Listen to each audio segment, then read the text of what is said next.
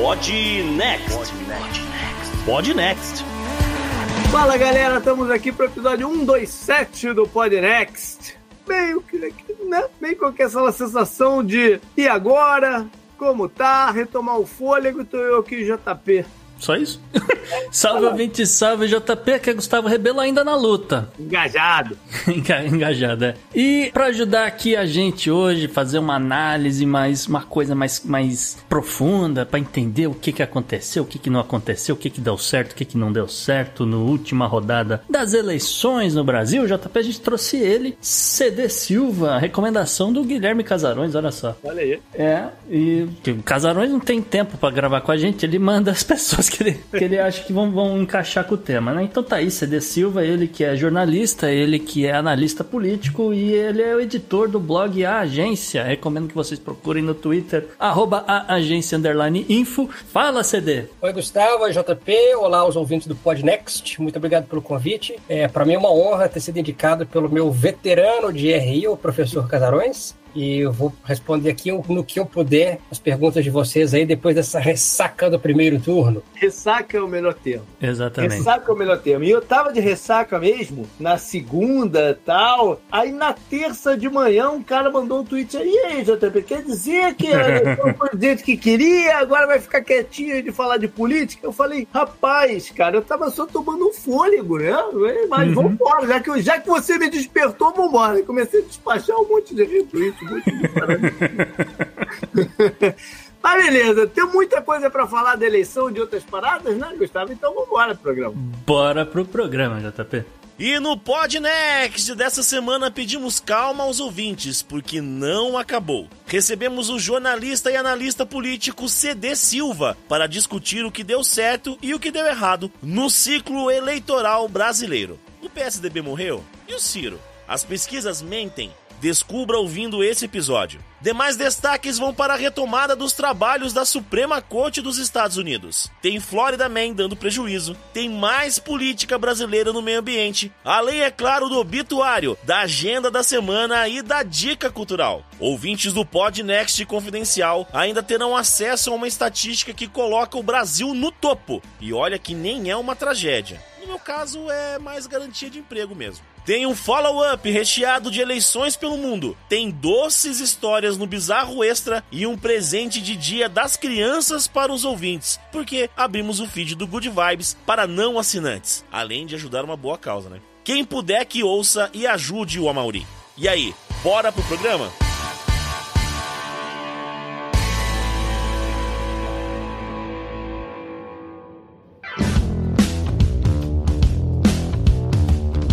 Salve ouvintes do Podnext! Se você quiser ajudar este podcast incrível e maravilhoso com qualquer quantia, manda um pix no contato arroba opodnext.com.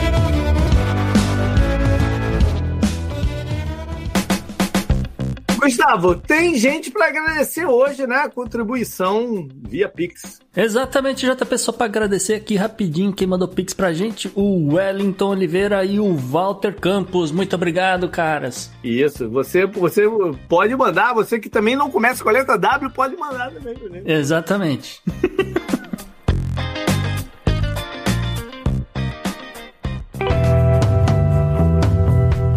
Assunto quente da semana.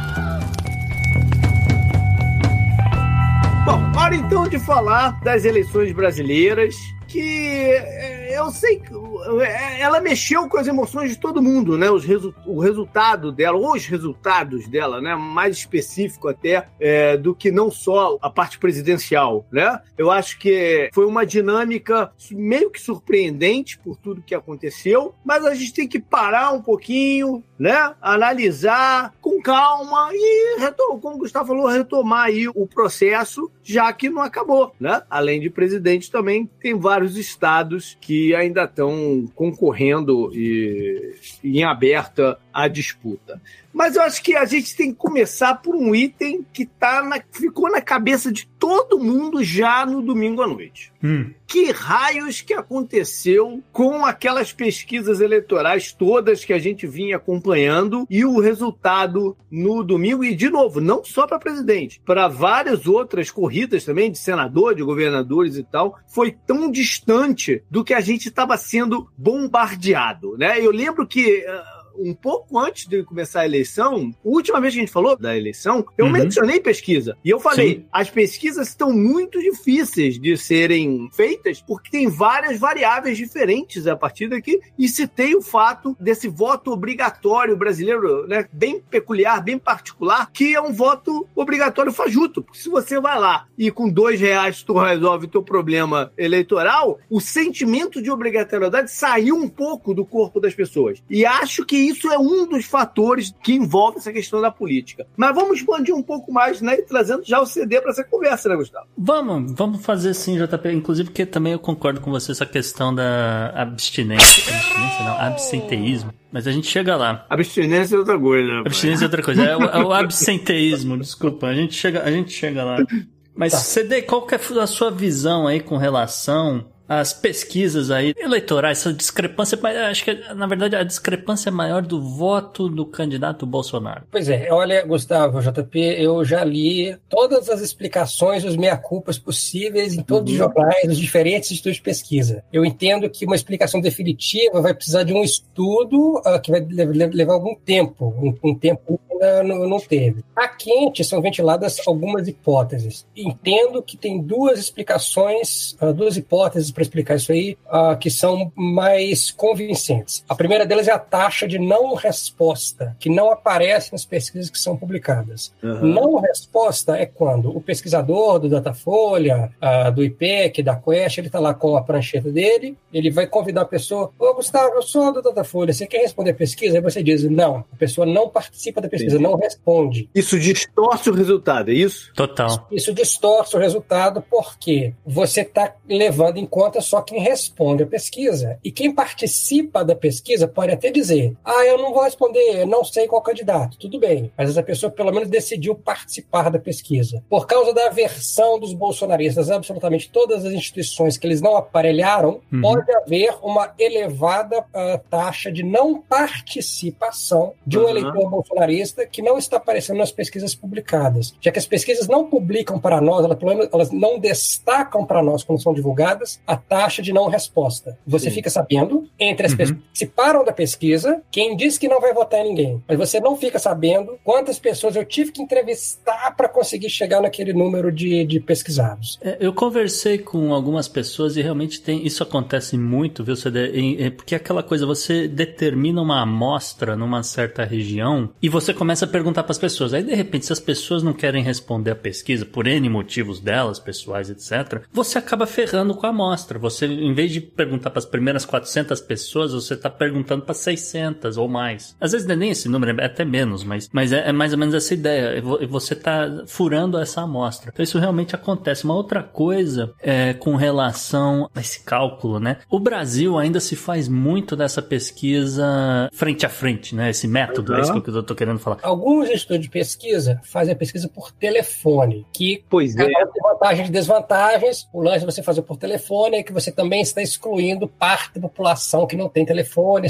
Não tem telefone, ou mesmo telefone fixo. Mas, assim, o que eu tô querendo fazer um contraste é que muita gente só faz é, essa pesquisa é, né, pessoalmente, que é, é, uma coisa que, por exemplo, nos Estados Unidos não acontece há mais de 30 anos, tá? E ao mesmo tempo que se você faz uma pesquisa, como você falou, né, pelo telefone, pelo o que quer que seja, você tá, acaba excluindo as pessoas. Então é um pouco difícil determinar qual o melhor método, qual a melhor forma de você. Nos Estados Unidos, então, é só por telefone? Só telefone. Inclusive, já respondi algumas vezes. Que a galera. É, é aquele número que você fala, putz, ah, não sei se eu vou atender meu telefone hoje. Aí você atende, aí o cara, ah, eu sou da Gallup, quer responder umas perguntas? Uhum. Você, você está registrado para votar? Pode. Entendeu? Que, aliás, é, é uma das coisas que essa primeira pergunta é importante, né? Por, aqui nos Estados Unidos, porque o voto não é obrigatório. O voto não sendo obrigatório, então a pessoa fala, não estou registrado para votar, então, ah, muito obrigado pela sua participação. Então você sabe mais ou menos, né? Que aquela pessoa provavelmente não está registrado não vai votar. Você não faz geralmente essa pergunta no Brasil, porque o voto é obrigatório. Você Sim. tem, então,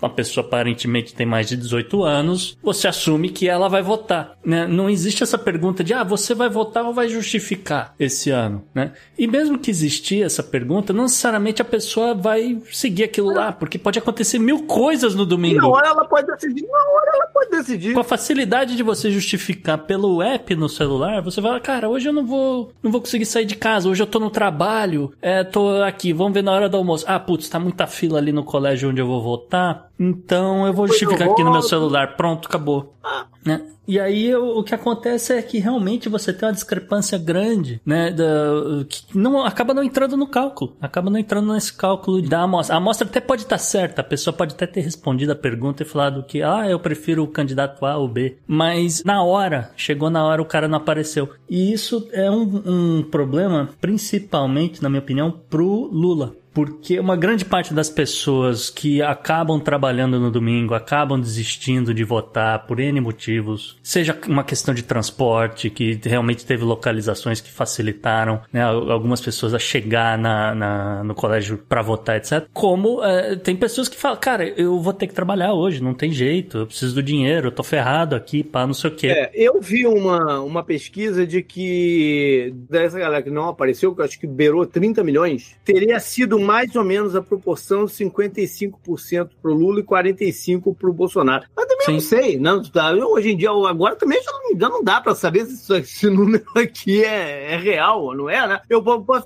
eu posso te falar a minha experiência aqui, pessoal. Eu não é, apareci então, para votar. Eu ia para Miami votar, mas eu tive uma virose sinistra, cara, que eu não conseguia levantar da cama aqui. Eu só, eu só ia da cama pro banheiro, da cama pro banheiro no sábado inteiro. Então eu falei, pô, não vou dirigir quatro horas para Miami nessa, né, nessa já estava até um pouco melhor no domingo, mas não vou dirigir quatro horas para aqui. Por contrapartida, meu pai lá no Brasil também não foi votar. Hum. Ele já é, né, com, com a idade de que não é obrigatório. Sim. Ele falou, não, não vou. E eu, eu iria votar no Lula, meu pai só Deus sabe, porque a vida inteira ele votou no candidato errado. Então, também, no, no, no, caso dele, se não apareceu para votar, nem lamento muito, não. Mas são casos N, como você falou. Sim. Tá? Voltando à pergunta de vocês, e o segundo aspecto, a gente tem os números, aí o número do uhum. JP está correto, são mais ou menos 30 milhões de pessoas que não foram votar, mas a variação da abstenção não explica que a gente teve uma abstenção por volta de 20%,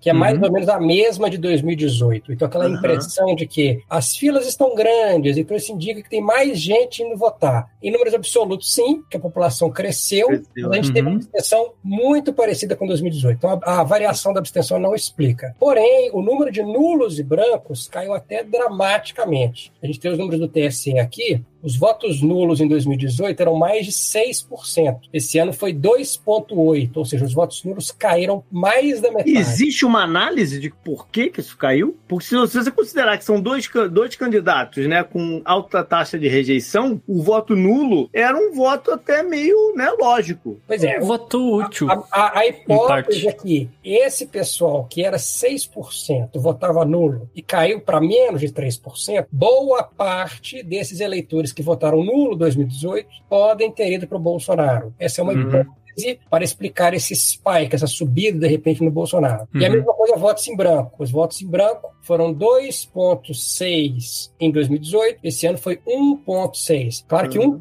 aqui a gente está falando de 1 milhão e 300 mil votos. Sim, é muito voto. Então, esse ano os números caíram bastante em relação a 2018. Falou-se tanto de voto útil, voto útil, mas voto útil vale para direita, vale para esquerda, né, JP? Então Sim. tá aí uma galera que tava escondendo o jogo, que preferiu responder, ah, eu tô indeciso, eu vou anular, não sei o que, e mudou na hora. Eles nomearam dessa vez como o voto envergonhado, né? Foi muito falado isso, o negócio do, uhum. do, do, voto envergonhado. Que ele seria um voto mais propenso pro, pro Lula. Isso não aconteceu. Né?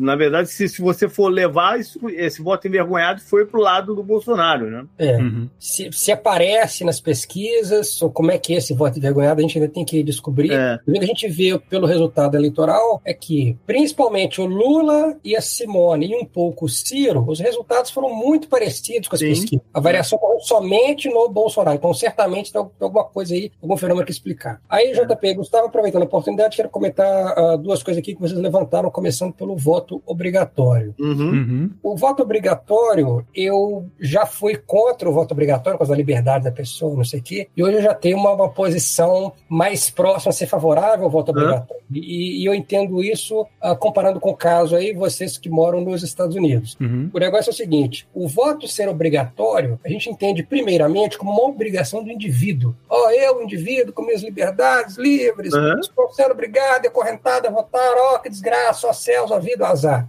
Mas, quando o voto é obrigatório para o indivíduo, isso também significa que o voto é obrigatório para o Estado. Mesma coisa com Uhum. vacinação. Se a vacinação é obrigatória para as crianças, o Estado é obrigado a comprar e fornecer Sim. vacina. Uhum. Então, o voto obrigatório nos protege no Brasil de termos situações como no Texas e outros estados, Uhum. que os caras compram uma urna para não sei quantos milhares de eleitores. Ah, sim. Porque fazem uma projeção que tiram da bunda de quantos que vão votar, né? É verdade. Tiram não sei onde, Ah. aí não pode ter voto por correr, não sei o quê. E é claro que eles fazem isso principalmente nos bairros onde tem mais pobre, nos bairros onde tem Uhum. mais ricos, tarará, tarará, tudo para desestimular a votação. Quando o voto é obrigatório, o Estado também está obrigado, ó, Sim, sim. mais ou menos para cada 500 pessoas tem uma urna eletrônica. Se tiver mais gente, tem que ter mais urna, tem que abrir mais sala, a urna tem que estar lá, tem que estar tudo bonitinho, tudo para gente. Eu concordo 100% contigo, eu concordo 100% contigo. O que eu, ta, o que eu tava mencionando é que é, a forma do voto obrigatório, com essa, com essa questão de você. Eu já, já, já resolvi meu problema de voto umas duas ou três vezes, pagando dois, três reais, eu resolvo o problema do voto. Fica uma sensação de que, ah, se aparecer, apareceu, se não aparecer também, se dane, dá no mesmo. Não, não impacta em nada na minha vida. Então é um voto obrigatório meio maluco, né? Se não impacta em nada você ir ou não ir,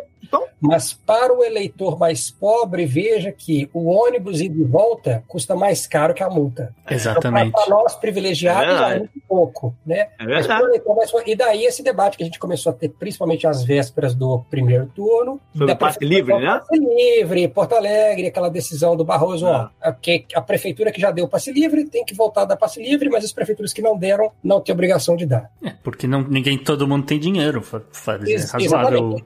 E, e não apenas todo mundo tem dinheiro, mas também na questão do voto obrigatório. Se o voto é obrigatório, o Estado não apenas tem que fornecer a urna para mim, mas também faz sentido que ele tem que fornecer o transporte público no dia. Uhum. Porque é uma obrigação, não é um dever, não é um direito, é um dever. Nem todo Saber- local de votação é ali do outro lado da rua, né? Tem Exato. gente que precisa se deslocar uma- um Eu trecho sei, grande. de, eu sei de gente que pegou ônibus 60 horas pra votar, tá bom? Nossa, Caramba. Entre ida e volta. É, entre ida e volta. É, ouvinte do Podnext, inclusive. Olha aí. Mas você deixa eu, te per- deixa eu fazer uma pergunta ainda em relação à pesquisa, que é o Tá. seguinte. Como fica a sensação de uma Globo, por exemplo, que com- comprou, né, entre aspas, sei lá, o, Comprou, o- encomendou o fina- vários. é, encomendou, né, a da, da IPEC. O que que eles foi, também. como foi a reunião na segunda-feira? Ô, IPEC, porque já, pensando no, no segundo turno, né? Como é que foi essa reunião, né? Então, isso aqui pega um pouco essa coisa de você não ter muita noção de quem não vai aparecer pra votar, e aí você tem que entregar pra uma rede de televisão grande, afinal de contas vai aparecer teu nome lá, é melhor, né, propaganda impossível, todo mundo quer ver o número. E aí você tem um problema que é o seguinte, você tem que fazer uma projeção, você tem que tentar chegar o mais perto possível da realidade sem ter dados. Então, eu entendo perfeitamente, é um trabalho muito difícil, etc. Mas, ao mesmo tempo, você tem todos esses problemas que a gente citou. Você tem a questão de, ah, se eu faço pelo telefone, mas pode ser que tenha gente que não tenha nem telefone fixo, não tenha nem celular ou alguma coisa assim. Se eu faço pessoalmente, tem esse grupo aqui que vai falar, cara, não quero responder agora porque eu não tenho tempo. Sabe, eu tô trabalhando aqui, preciso entregar esse documento aqui, ali, naquele lugar ali e tal. E, e aí o cara tem que fazer uma projeção pensando nisso e, porra, no final das contas eles ainda mais ou menos acertaram, né, a ordem de cada candidato, né? E, e só erraram realmente na quantidade de votos do Bolsonaro, se você for pensar. Mas erro para né? governador, para governador e senador, muitos erros. Sim, Resultado Foi o que eu falei, é. Governador e senador. É isso aí. O, por exemplo, em São Paulo, né, o, o, o resultado foi, foi bem distinto do que estavam ah, as pesquisas. Né? Inclusive nas posições. É, indicava o Haddad em primeiro e Tarcísio em segundo, e aconteceu o contrário. E Tarcísio É. com uma votação bem superior ao que indicavam as pesquisas. No Rio de Janeiro, pelas pesquisas, era para dar segundo turno entre Cláudio Castro e Freixo. Não Sim. teve segundo turno, Cláudio Castro está reeleito. Uhum. Ahn, senador por São Paulo, Márcio França estava na frente, quem foi É. eleito foi o astronauta.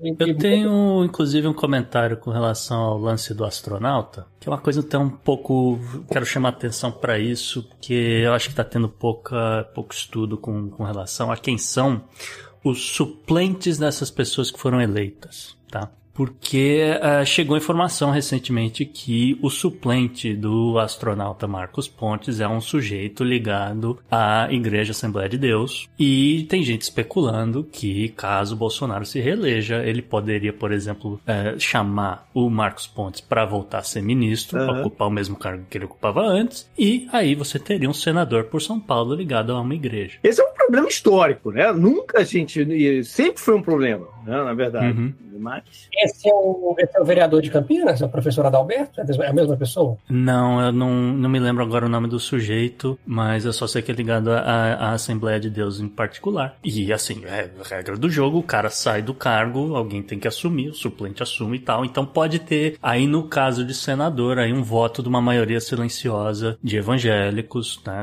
Dando apoio ao cara, ao candidato aí do, dos caras, né? Enfim. O que eu encontro aqui é que o primeiro suplente do astronauta é um vereador de Campinas chamado professor Alberto, é do PL, do Bolsonaro. Hum. Ah, segundo consta aqui no Jornal de Campinas, ele é pastor da Igreja Assembleia de Deus. Isso, tá vendo? Professor pastor. Não que o Marcos Pontes precise ser substituído para votar junto com essa turma. Na verdade, eles, eles já são é, todos muito próximos, né? O próprio André Mendonça, terrivelmente evangélico, né? Ah, não, não tô querendo especular, não. Só tô dizendo que, olha, foi o que falaram aí recentemente, etc. É, é um recado especialmente importante, assim, porque, bom, primeiro, presta atenção sempre nos suplentes. E segundo, porque mandato de senador é de oito anos. Exatamente. Então, de, o tempo que o senador fica exposto a ser licenciado do cargo para um, para outro, outra coisa, é, é mais tempo do que para deputado. Então, tem essa importância de, de suplência. E antes da gente falar, pessoal do Podnext, dos resultados, eu quero só comentar mais uma coisa aqui, que, que é essa questão da, da antecipação, que a gente já, uhum. já tocou aqui, né? 91% dos votos válidos foram para Lula ou Bolsonaro. Então, na verdade, a gente não teve um primeiro turno, a gente teve o um segundo. O pessoal uhum. já antecipou o segundo turno. E agora, uhum. no dia 30 de outubro, nós vamos ter o terceiro turno. O terceiro, porque já anteciparam o segundo. E aí uhum. a dificuldade de ambas as candidaturas é que depois que você raspa o tacho né, de, de quem pode votar em você, porque quem preferia outro candidato já migrou antecipadamente para um dos candidatos, é mais difícil, porque só sobrou uhum. um bem grudado mesmo na Simone e no Ciro, no candidato. Porque se fosse para votar em Lula e Bolsonaro, já tinha votado, todo mundo antecipou. E tem um agravante aqui, né, CD? Porque você também não pode perder eleitores, né? Porque, pô, se a gente sabe que teve gente que se deslocou 60 horas para votar um dia, não sei o quê, não necessariamente essa pessoa vai aparecer de novo. A gente tem ouvinte, inclusive, aqui nos Estados Unidos, que a gente sabe que o cara saiu de Novo México para votar em Dallas. Porra, é uma passagem de avião, se não é um troço. E hotel, e, e aluguel de carro e de abacate para poder votar. Você não faz isso duas vezes no ano especialmente nos estados, é, claro, comunidade no exterior, não voto para governador, mas nos claro, é. estados é. em que não haverá segundo turno para governador, isso também é um fator de desmobilização, já que Sim. o seu político local já foi eleito. Foi uma uhum. coisa que prejudicou o Aécio, por exemplo, em 2014. Em 2014, uhum. Pimentel foi eleito no primeiro turno em Minas. Consequentemente, ah. muitos prefeitos não quiseram montar palanque para o Aécio, para ele disputar uhum. o segundo turno contra a Dilma, porque os prefeitos já sabiam, ah, o Pimentel já está eleito. Uhum. Em boa notícia para o Lula, Lula, vai haver segundo turno em vários estados do Nordeste. Mas é, Minas não, né? Minas, Minas, que é o mesmo caso, não, né? Em Minas não vai ter segundo turno. O Romeu Zema já, já, já faturou. A gente vai falar dessa parte né, dos próximos passos, mas esse é um item importante para a gente voltar. Eu queria que o Gustavo explicasse essa questão, já falando de resultados, da cláusula de desempenho e qual é a consequência disso. Isso é um fato novo, né? Que, que, que, vai acontecer a partir dessa, dessa eleição sobre a sustentação dos partidos, né? É o seguinte, vocês se lembram de quem acompanhou o horário eleitoral, aí nos Estados Unidos não pega, enfim. Você, quem lembra, é. quem está aqui no Brasil, pega a televisão, lembra de ver no horário eleitoral gratuito, horário político, o padre Kelmon, uhum. Dávila, Vamos começar pela boa notícia. Na eleição de 2026 não tem Padre Kelmo e não tem Dávila mais. O PTB e o Novo não cumpriram o desempenho da cláusula de barreira e não terão direito a tempo de televisão na próxima eleição. Mesmo que se ele, ele, eles façam uma coligação? Aí sim. Aí eles, se eles sobrevi eles, a maneira de eles sobreviverem aí é fazer uma coligação. Agora chama é. federação, desculpa, federação. Chama federação agora, você tem toda razão. É, mas deixa eu só expandir um pouco aqui o raciocínio do CD, que ele está correto. Haviam 23 23 siglas, ou seja, 23 partidos que se lançaram candidatos aí no, horário eleitoral. E desses 23, só 13 cumpriram o chamado requisito mínimo para receber o fundo partidário, para ter acesso a tempo de TV e estrutura de liderança na Câmara, tá? Porque isso foi uma coisa. Eu acho curioso, eu acho interessante isso aqui, porque isso, isso resolve muito problema no, no Brasil. É, a, a conta, né, a conta feita considera que as legendas unidas em federação, que agora é o novo termo técnico, não é mais coligação. Então, por exemplo, você tem a coligação, desculpa, a federação PT, PV e PCdoB, você tem a federação PSDB Cidadania, você tem o PSOL Rede, etc. Essa galera são obrigadas a atuar no legislativo como se fosse um partido único. Ou seja, eles meio que vão ter que se reunir para quando for decidir voto e assim por diante, tá? Seis partidos que elegeram deputados saem completamente enfraquecidos desse ciclo eleitoral, então só para registro o PSC, Solidariedade, Patriota, PROS,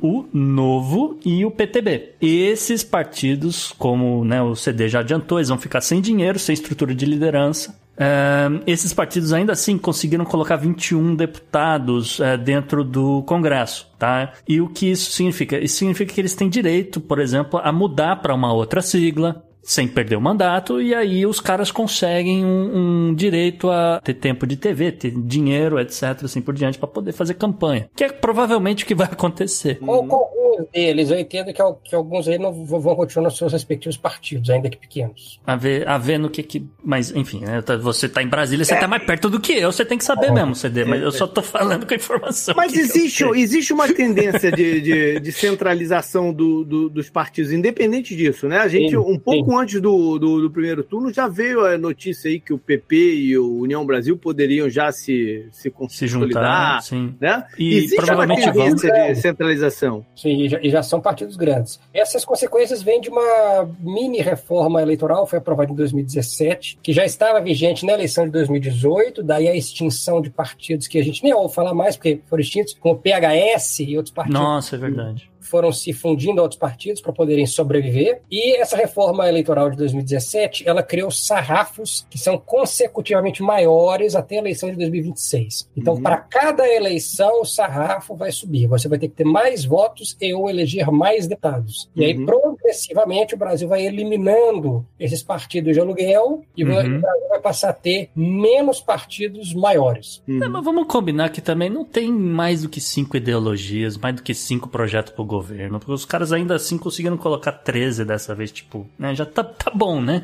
Vamos ver até onde vai esse negócio. A gente acompanha aqui várias eleições pelo mundo, né? E normalmente você tem uns 8, 9 candidatos em, cada uma delas, né? É, mas não 32 partidos, JP, pelo amor de Deus. Exatamente, tem.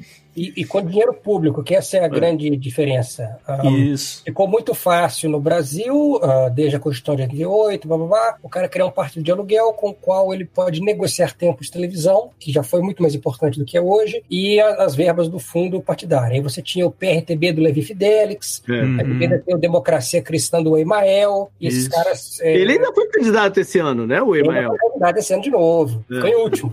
É. Um, e até o Emael ficou até atrás da Vera Lúcia, o pessoal da Unidade Popular, uhum. Emael ficou o último, Sofia Manzana, etc. E aí a gente foi limando esses partidos sem representatividade. Os que ainda existem, pelo menos não terão fundo partidário e tempo de televisão. Como já foi esse ano, inclusive, o Emael, por exemplo, não apareceu na televisão. O Emael foi candidato, mas a gente não ouviu. Ei, ei, ei, Nós fomos poupados disso, pelo menos. Fomos poupados do Emael na televisão, não teve. Isso. JP, aproveitando que a gente está falando aqui de resultados, eu queria voltar rapidinho, rapidinho, é só para citar, que acho que é importante pontuar isso, né? Que com os 48,43% dos votos válidos, né, o Lula teve o segundo maior percentual obtido aí em todas as eleições que, que participou. Ele teve o quarto maior percentual que um candidato obteve no primeiro turno. E assim, em termos de número absoluto, ele só perderia para o FHC, que foi eleito e reeleito na primeira turno e tal. Uhum. Com 48,61%, ele ficou a, a 1,57% né, de se eleger já no primeiro turno. Ele teve a maior votação em números absolutos votos, né? Como eu já falei, 57 milhões e, e um pouco mais de 57 milhões de votos. E se for considerar total absoluto, né? Número total absoluto de votos, tanto em primeiro quanto no segundo turno, ele só perderia, entre aspas, com o total de votos que o Bolsonaro teve no segundo turno de 2018, uhum. né? Que foi também 57 milhões e, e 800 mil, mais ou menos. E assim, é, quem teve esse ano né, a grande dianteira, né, ao contrário do que aconteceu em 2018, foi justamente o Lula, mais de 6 milhões de votos do que o Bolsonaro. Tá, então só queria pontuar isso, que o desempenho do Lula, no final das contas, foi dentro do esperado. Aham. Existia uma esperança de, de se acabar no primeiro turno, mas nunca foi um apontamento assim concreto, né? Então, uhum. a grande surpresa foi a diferença menor entre uhum. ele e o, o, Bolsonaro. Voltando aqui à questão dos partidos e tal, eu acho importante trazer o caso pitoresco do PSDB. Ah, sim. Ele explica muito o cenário atual. Eu ia, inclusive, já jogando pro CD, né? A gente tá falando aqui de desempenho. PSDB e Ciro Gomes, CD, morreram politicamente? Ó, o PSDB sim, o Ciro, vamos ver. Eu, eu, escrevi uma reportagem que foi ao ar hoje no Brazilian Report, precisamente sobre o fim do Tucanistão. E por que, que é, chama atenção o caso do PSDB? Porque o PSDB foi o seguinte: o PSDB realizou em 2021 prévias para selecionar o seu candidato à presidência. Participaram uhum. o Dória, o Eduardo Leite e o Gereissati. As prévias foram pagas com, com dinheiro do fundo partidário, é, é dinheiro público, é dinheiro do nosso ouvinte aqui, do, do Podnext, dinheiro público pagou essas prévias. Mas olha só, é, é, só, só fazer uma, uma partezinho. Também não vamos, não vamos também demonizar a questão do, do, do dinheiro do, do, fundo partidário, porque ele evita alguns problemas que a gente tem na eleição americana. Não, né? De, de, de longo. É. Eu, eu, estou fazendo o contrário. estou chamando a atenção para o fato de que essas prévias foram pagas com dinheiro público, porque o ouvinte aqui, o contribuinte, pagou por essas prévias, mas elas não foram respeitadas pelos líderes do próprio partido. Ah. Então, embora o Dória tenha vencido as prévias em novembro de 21, esse resultado não foi aceito. Inclusive, é, boa parte da imprensa, não o meu blog, a agência, normalizou o comportamento uhum. de Aécio Neves, Bruno Araújo e Eduardo Leite de continuarem dizendo que o Eduardo Leite era pré-candidato, que ele poderia isso, que Leite isso, Kassab quer leite, todo mundo quer leite, quero leite, quero leite, aquela, coisa quero leite não sei mais onde, leite fora, leite dentro, sendo que o Dória tinha vencido as prévias. Sim. Tudo bem. Aí o Aécio Neves se colocou publicamente, falou ao microfone que o Dória tinha vencido contra a vontade dele. Governador Dória venceu contra a minha vontade e sabotaram o Dória até não, não poder mais. E resultado, o Dória foi sapecado, não foi candidato a presidente. Tudo bem, lindo, maravilhoso, ok. Qual que era a lógica do Aécio e seus colegas Carlos Sampaio, seus outros amigos contra a candidatura do Dória? Nós, do PSDB, não vamos usar dinheiro do fundão eleitoral para uma corrida a presidente que não tem chance de sucesso. O uhum. Dória vai perder, ninguém quer votar no Dória, então nós vamos pôr o dinheiro para o PSDB concentrar em eleger deputado. Porque aí, uhum. com o PSDB elegendo bastante deputado, nós vamos ter acesso a mais fundão partidário na eleição de 26 e o PSDB vai crescer. Eles esfolaram a cara no asfalto, porque Sim. o PSDB reduziu de 22 para 13 deputados. Olha então, mesmo essa estratégia de concentrar dinheiro e atenção na, na eleição de Estado se deram muito mal. Agora, o próprio Aécio Neves e o Carlos Sampaio foram reeleitos, garantindo dele, mas o PSDB vai sair dessa muito. Esses 13, esses 13 já bastam para se manter como partido, né? É, assim, mesmo que você tiver nenhum deputado, você pode ser um partido. Não, exemplo, não, mas para dentro daquilo que a gente falou lá da, da, da cláusula Sim. de desempenho é, e tal, já é o suficiente. É, mesmo porque eles já estão na federação com a cidadania. Então ele já uhum. tem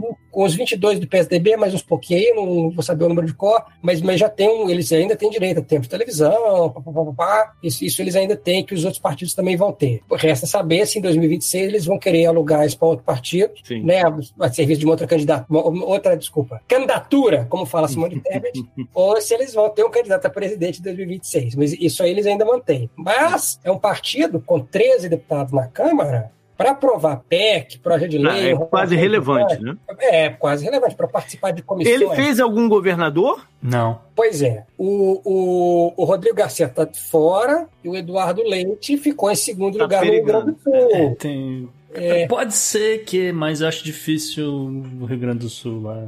Mas enfim. É, mesmo porque o Leite não quer, o Leite não quer ganhar, não tá com nenhuma vontade. Ele não tá. É, ele queria sair para presidente, não para governador. Mas então, eu acho o quadro do o quadro né, de resultado do PSDB muito, muito revelador do, do momento atual. É, uhum. é, é, um momento em que é, ah, muito falou que ah, o legislativo foi uma derrota da esquerda. Não necessariamente, né? A esquerda até aumentou o número de, de, de cadeiras deles no Sim. PT, aumentou o número de, de deputados e tal. Sim. O grande desmoronamento foi no centro. Né? E, e, o PSDB era um, era um assim, uma, um retrato do centro. Né? Uhum. E aí você olha, o Serra não se elegeu, deputado federal em São Paulo. Uhum. Né? Um, um, um, caso que para mim é, pô, é, é, muito interessante da política brasileira, que é o do Alexandre Frota. Eu já falei isso aqui algumas vezes. Eu acho o caso uhum. dele, o caso dele muito interessante, porque o Frota mostra a confusão ideológica que é o negócio todo né? Ele se elege deputado federal por São Paulo, uhum. com mais de 180 mil votos, né? na cola, na cola do bolsonarismo. Isso. E ele foi o primeiro cara que bateu o olho na parada e falou: peraí, isso não é nada disso, né? Do, uhum. que, do que me venderam, né? Uhum. E sai fora, ele é o primeiro a romper, e é o primeiro a começar a bater forte no contrário. E ele foi um deputado extremamente atuante. Se eu não me engano, ele foi o deputado que mais apresentou emendas nesse mandato atual lá na, na, na, Câmara. Tem que ver a qualidade das emendas também, né? Mas tudo bem. Não, mas tudo bem, mas ele foi atuante. Eu não, que, ele não foi um cara, um cara que tava lá fazendo figuração só. Ele foi um tá cara bom. atuante. Okay, Isso que eu quero okay. dizer, entendeu? Uhum. Ele migra pro, pro PSDB, mas ele tem posições é, dele próprio que não tem nada a ver com o PSDB em muitos casos, tanto para direita como para esquerda. É, é, uma confusão ali no, no, no meio do caminho inacreditável. E aí ele vai, vai ser candidato a deputado estadual e tem cerca de 20 e poucos mil votos. Uhum. Mostrando que o povo não estava querendo votar em centro. Não. Ele tava, o povo estava querendo votar num. Ou, ou você alinha com o que eu penso de verdade, ou o meu voto não vai para você. De um lado ou do outro. Né? Então eu acho o caso dele muito, muito retrato da parada. Você tá correto, JP. Não, não, não acho que você tá errado, não. Apesar de que muita gente hoje que tá ali na cola da direita, dessa direita no Brasil, essa galera não é bem direita. Essa galera mas é, aliou é, é, o centro aliado. É, mas aliou é um, o discurso. Não? É, exatamente. É um alinhamento de discurso. Não quer dizer que vai se, isso aí vai permanecer a hora que aparecer o próximo votação de orçamento, né, CD? Sim, é, esse é um, um dos trunfos é, do Lula. O Lula sendo eleito, ele pode contar com o PL do Valdemar Costa Neto, ele, ele conhece muito bem, sabe bem as relações do, do Lula com o Valdemar, a turma do PP, do Lira, é, o Lula conhece e navega muito bem por, por essa turma aí, então eu não acho que haveria problemas para aprovar a maioria das coisas. Aliás, eu vejo exatamente o contrário. O governo Lula, se ocorrer, será um governo ainda mais centrista do uhum. que 2003, 2010, Sim. exatamente por causa dessa base nova, principalmente no Senado, é, que entrou um monte de ex-ministro do Bolsonaro, é, uhum. e no Senado talvez a, talvez a gente tenha até um cenário contrário. É claro que vai ter muito debate na Câmara, que a Câmara é sempre vai bagunçar, que tem mais gente. E vai Sim. entrar Ricardo Salles e, que a Carla Zambelli foi Ah, é. Mas vamos Senado, falar desses caras ainda hoje. É, mas no Senado, com Moro, Marcos Pontes, Tereza Cristina, tararara, é, vai, vai ser também alguns debates quentes é, para o Lula. Só para fazer uma, uma, justiça aqui, antes da gente passar para não mudar de assunto, o PSDB ainda não elegeu nenhum governador no primeiro turno, mas tem quatro chances. Olha. O PSDB está concorrendo uh, com governadores no Mato Grosso do Sul, Eduardo Riedel, uh, Paraíba com Pedro Cunha Lima, em Pernambuco com a ex-prefeita Raquel Lira e no, no Rio Grande do Sul com o Eduardo Leite. Então, o PSDB ainda tem quatro... Raquel, Raquel Lira foi a que o marido, o marido morreu no domingo. Amanhã, né? Da eleição, na, coisa, né? segunda eleição. Muito, é. muito triste. Eu acredito que se tem uma eleição que pode virar, inclusive, é a dela, viu? Essas do PSDB, eu acho que a, a que tem mais chances talvez seja a dela. Eu posso estar errado, mas é feeling também. Eu, é, eu, eu, não, conheço, eu não conheço as pesquisas. A Marília é. é muito forte e foi muito atuante na na pauta feminina, na Câmara. Inclusive, a Marília foi uma das mais atuantes na, na questão da distribuição dos absorventes. Então, ela, ela, foi bem, bem atuante e, apesar dela ter brigado com o PT e sair do PT, porque o PT não dava oportunidade para ser candidata, ela conseguiu se aproximar do Lula e ser a candidata do Lula em Pernambuco. Então, é, vamos, vamos ver. Eu acho que tá a ver, exatamente. Que acho que Recife diluiu um pouco o voto por causa disso, que é PSDB, PL, etc. Mas a galera que votou PL provavelmente vai votar no PSDB. Então esse é, é o feeling, entendeu? Então vamos, vamos, vamos encaminhar para agora para esse segundo turno, né? Eu acho que a gente pode até começar a falar de, de, de, de alguns cenários de, de, de governador para a gente finalizar com, com a parte de, de presidente. Uhum. Então tem algumas coisas acontecendo no Nordeste, né? E aí entra aquilo que o, o, o CD falou, que o Nordeste ainda vai ter palanque para o Lula para manter a chama, né? Ah, porque ah, as eleições. Não, mas isso é muito importante, porque o, o, o segundo turno vai estar tá pegando por lá, então mantém uhum. a motivação ter o O que já não vai acontecer em parte do Sudeste, né? Sim. Que ele não vai ter palanque. E é no Sudeste que o bicho vai pegar para ele. Mas é, eu vou voltar aqui ao caso, caso curiosíssimo desse ano, que é o da Bahia, né? Uhum. Porque a Bahia, a gente, eu vi uma notícia hoje que, sei lá, uns 20 a, sei lá, mais de tempo, perto de 40 prefeitos estão abandonando o barco da campanha do, do ACM Neto. Uhum. E foi, é um dos grandes fatos, né? Essa corrida é um dos grandes fatos, toda aquela pataquada do Sopardo e, e não sei o que, o, o, como que isso impactou no, no, no que está acontecendo. Levando para o Rio Grande do Sul, né? Onde, onde tem essa situação do Eduardo Leite. Você vê, CD, ele, você conhece bem essa situação. Você vê ele buscando as alianças certas para derrubar o, o Onix? Ó, o Eduardo Leite, pelo que li até agora, é, já visitei Porto Alegre algumas vezes, não, não sou grande coisa do Rio Grande do Sul, mas pelo que vi até agora, o Eduardo Leite, que eu gosto de chamar no meu blog de gaúcho millennial, é, ele não quer ganhar, ele não está com vontade de ganhar, ele visitou a Assembleia Legislativa, não quis visitar a bancada do PT, aparentemente o pessoal do PT tem, tem vontade de apoiar o Leite porque querem tirar o Onix, que é bolsonarista, ou uhum. menor, mas o Eduardo Leite parece que não tem vontade de ganhar. E além disso, ele tem a desvantagem vantagem, porque ele chegou no segundo turno atrás do Onix, teve menos uhum. votos. Então, é, aparentemente, o Gaúcho Milênio não quer voltar ao antigo emprego. É, voltando aqui no ponto do JP, uma coisa importante: vão ter, dos nove estados do Nordeste, nós vamos ter segundo turno em cinco estados. Uhum. Então, é, é, bastante estado para o Lula ter palanque, ah, para falar da, da, importância de tentar ampliar a vantagem do Lula no, no Nordeste, que vai ser bastante importante para ele. E eu queria comentar também uma, o, o, negócio do, da Bahia. Fiz uma reportagem sobre isso, e, na verdade, a história da Bahia é uma situação que já já, esse filme a gente já viu duas vezes. É, o que aconteceu? Na Bahia, desde a eleição do Jacques Wagner, lá em 2006, é. o candidato PT é sempre muito popular. E uhum. os institutos de pesquisa, normalmente quando eles vão fazer a pesquisa, eles só te dão o nome do candidato. Você vai votar no Gustavo, no JP ou no CD. E pronto. Uhum. Então, a Atlas Intel é um dos institutos de pesquisa que fala o partido dos candidatos. Ah. Esse ano, eles perguntaram lá na Bahia: você vai votar no Jerônimo do PT, no Assemineto do Não Brasil, etc. Os outros institutos não fazem isso, não dão os nomes dos candidatos. Uhum. Na Atlas Intel, o Jerônimo já estava na frente, enquanto o Datafolha e IPEC estavam dando o ACM Neto na frente. Tá. Resultado: o Jerônimo quase ganhou no primeiro turno, 49 cacetado e o ACM Neto atrás. Então, o apoio do PT e o fato de um candidato ser do PT é muito importante na Bahia. Até hoje, parece que só o Atlas Intel entendeu essa lição e Sim.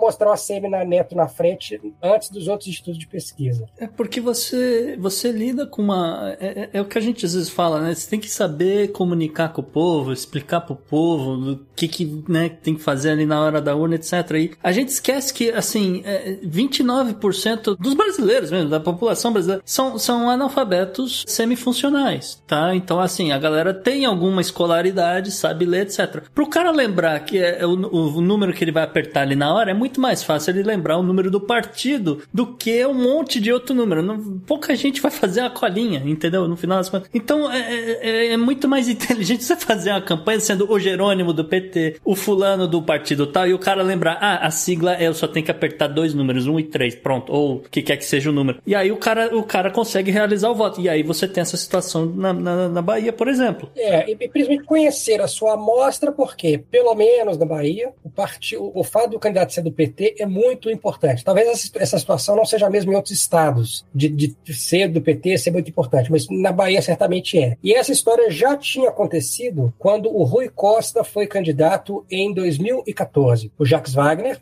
foi uhum. eleito governador da Bahia em 2006, reeleito em 2010, não podia ter terceiro mandato, e aí ele colocou o desconhecido, razoavelmente desconhecido Rui Costa, para ser uh, candidato no lugar dele. Novamente, a Atlas Intel, na época, já previa que o Rui Costa estava na frente e o Rui Costa ganhou no primeiro turno, porque informavam que era o candidato do PT. Uhum. Então, é, essa história na Bahia já se repetiu várias vezes que o candidato do PT aparentemente larga atrás nos institutos tradicionais e quem informa ao pesquisado que ele é do PT, ele já está na frente. E foi o caso agora do Jerônimo, quase ganhou no primeiro turno. Talvez uma boa notícia para o Lula, porque se vai ter segundo turno na Bahia, vai ter palanque para o Lula uhum, na Bahia, com o Jerônimo, aí. etc., para ele tentar ampliar essa vantagem. Isso aí.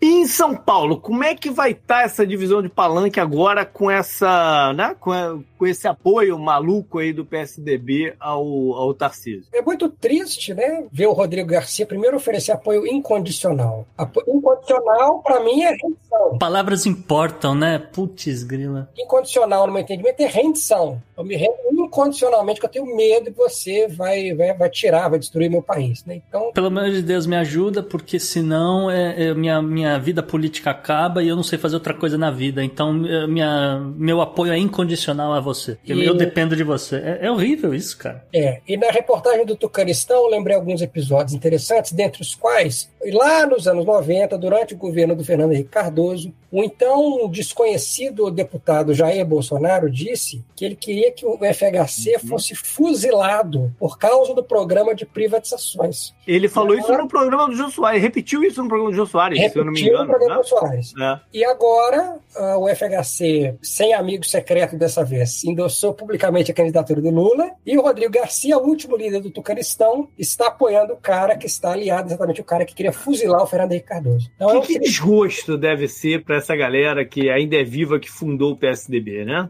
A gente vê alguns deles apoiando o Lula. Às vezes até alguns casos engraçados. O José Serra disse que vai votar no Lula e no Tarcísio. Ah, sim, é. Esse, esse ainda acredita na sobrevivência do PSDB. É, não, esse mesmo, né? a gente nem sabe qual é o tipo de sobrevivência dele, já que ele não foi, conseguiu ser eleito deputado federal. Não. Né? Um cara com o nome que ele tem. Mas enfim. Não, é por isso que eu digo, é, é, muito amor ao partido, cara. Se você pensar, o partido tá apoiando o cara, mas assim, outra democracia, enfim. E a aventura do Dória acabou? O Dória diz que sim, eu entendo que ele tenha feito essa avaliação, porque ele descobriu viu que apenas entregar as políticas, entregar a vacina não funciona. Nessa eleição de 2022, a gente viu resultados muito diferentes da municipal de 2020. Uhum. Na municipal de 2020, a gente viu muitos bolsonaristas perdendo e os prefeitos rigorosos com a com quarentena, com fechamento, foram premiados, foram reeleitos, como Calil foi reeleito no primeiro turno em Belo Horizonte, assim por diante. O Crivella foi enxotado, uhum. né, do Rio de Janeiro e assim por diante. Mas nessa eleição a gente viu que aparentemente a pandemia não importa muito. É muito louco, né? Dois anos depois e Assim, eu não tô dizendo que é uma coisa para todo mundo, não é 100% da população, mas é dois anos de diferença, já não é um assunto que tá na mídia, a galera já ignora esse negócio. O é brasileiro foi eleito com boa votação. Por outro lado, também, alguns dos anti-vaxxers, é, que eu gosto de chamar de viroafetivos, alguns dos viroafetivos... Essa palavra é muito boa. É, não, não foram reeleitos. A Capitã Cloroquira não, não uhum. ganhou, a Nise Yamaguchi não ganhou, então você teve um... E o Queiroga? Diferentes coisas. Hã? E o Queiroga? O Queiroga. É candidato, né? O Queiroga Eu sei que o, o Queiroz rodou. O Queiroga planejava-se que um filho dele ia concorrer à eleição, se não me engano. Ah, ele mesmo não foi, é verdade. É. O, o Queiroga é ministro até hoje, mesma questão do Fábio Faria. Você tem alguns ministros do núcleo duro, né, é, que, que não são candidatos. O Fábio Faria, por exemplo, não é candidato a nada. E, inclusive, ele é deputado federal licenciado, é, não vai ser mais. O Fábio Faria nem concorreu, o Queiroga não concorreu, alguns não concorreram. Vamos lá, então, para a parte presidencial. E eu acho que a gente pode tentar enxergar algumas estratégias aí que um lado e o outro podem tentar fazer para né, pra ou consolidar sua posição ou reverter. Acho que a gente pode começar pelo Bolsonaro até, que, que é quem está correndo atrás de reverter o quadro. Uma coisa que me chama muito atenção nesse, né, né, nessa eleição, que diferente da de 2018, é que em 2018 eles tentavam colocar o Paulo Guedes em qualquer assunto que se levantava. Sim. Né? E eles esconderam o Paulo Guedes nessa aqui, que você não, você não, você, né? Né? É, quando, quando ele fala alguma coisa, a galera bolsonarista já começa. Fica, fica quieta aí, não sei o quê. Essa, essa, essa diferença, para mim, foi, foi, muito impressionante, né? Uhum. O, a, o papel do, do Paulo Guedes nisso tudo e, e o quanto que ele importa ou não. A gente até pode fazer algumas correlações depois com, com, com o do Lula também. Mas o que que, o que, que, que cabe ao Bolsonaro agora para tentar reverter essa vantagem? Olha, tem, tem algumas, algumas, algumas coisas. Bom, na verdade, o, o, o que, que o pessoal tem na trás? Já conversei com, antes do primeiro turno, conversando com, com pessoas do Instituto de Pesquisa, etc., a respeito disso. O primeiro turno, em tese, o horário eleitoral do primeiro turno, em tese, era para disputar exatamente os eleitores do Ciro e da Simone. Uhum. Por quê? O Lula queria os eleitores do Ciro e da Simone, porque com eles ele poderia impedir o, o segundo turno e ganhar no primeiro. Uhum. E o Bolsonaro precisava desses votos para ele ter mais votos e, e permitir, forçar a realização do segundo turno. Aparentemente, no final das contas, isso não aconteceu, porque pelos estudos de pesquisa, apesar do Ciro ter dado uma desidratada, a votação da Simone foi mais ou menos o que diziam as pesquisas, e o Bolsonaro conseguiu tirar votos que, que não eram esperados e votos dos brancos e nulos. É, mas agora, no terceiro turno, já que o pessoal antecipou, a disputa é por quem foi votar e quem votou no Ciro e na Simone. Vão uhum. querer tirar os eleitores do, do Ciro e da Simone e a gente também está vendo separadamente, eu não sei o impacto disso, mas a gente viu como é que começou essa semana, separadamente um, um candidato tentando aumentar a rejeição ao outro, aí com o papo de maçonaria e o diabo então, é, é, é, isso que eu ia te contestar agora. Os números do, do, do Ciro e da, e da Simone, sozinho, eles não elegem o Bolsonaro. Porque é, é, é, é irreal pensar que migraria 100%, né? 100% o, o é irreal. Eu, eu, só pra, eu já fiz a conta. Para poder empatar com o Lula, o Bolsonaro precisa de 60% dos votos Ciro e Simone somados. Ok. Isso é plausível ou não? Claro, com, com, com o pressuposto de que todo mundo vai repetir o voto, todo mundo vai voltar, domingo não vai chover, Uhum. Não vai ter fila. 60% da soma Ciro Simone para empatar com o Lula. Pressupondo que o Lula também não vai ganhar voto nenhum. Né? Nenhum. O que, é. o que os outros 40% não vão aparecer para votar, é isso? Não, que os 40% não, não. É... vão para o Lula. Assim. Ah, que vão para o Lula. Porque Entendi. a diferença é de 5 milhões e, e pouquinho Lula. O que ele está dizendo é, é, com relação, por exemplo, a 20%, 20 de abstinência. Pare.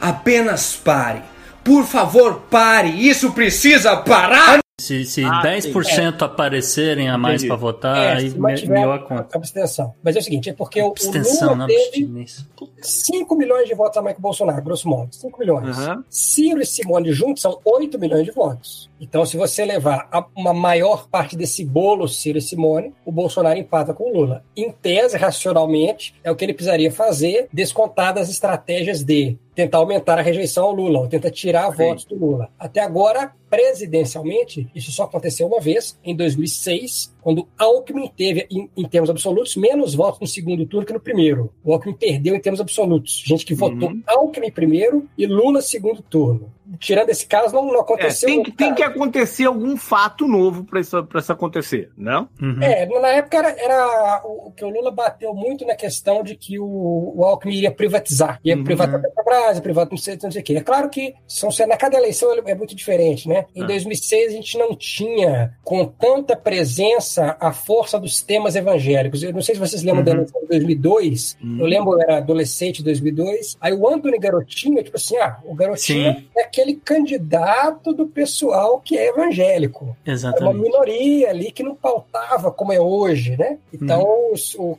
cada eleição é diferente, o cenário não é o mesmo. Sim. Então, eu acho que o, o caminho do Bolsonaro é aumentar a carga, aumentar o, o, o tom, né, de, em, em, relação a fake news, em relação até, eu vou usar um termo forte aqui, eu vou dar um termo forte aqui, que é de coagir eleitores. O que, eu quero dizer com que eu quero dizer com coagir? Pegar pesado nesses grupos do WhatsApp para um pai virar pro filho e falar: se você votar no cara, é isso, é isso, é isso, é isso. E essas coisas têm surto efeito, tá?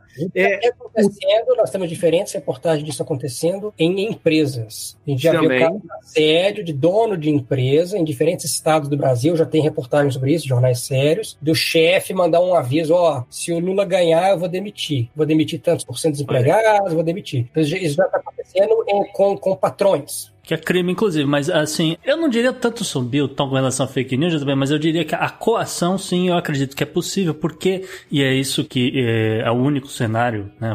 Usando aquela, aquela lógica do, do Doutor Estranho, né? O único cenário provável para isso acontecer seria o Bolsonaro criar um cenário de abstenção.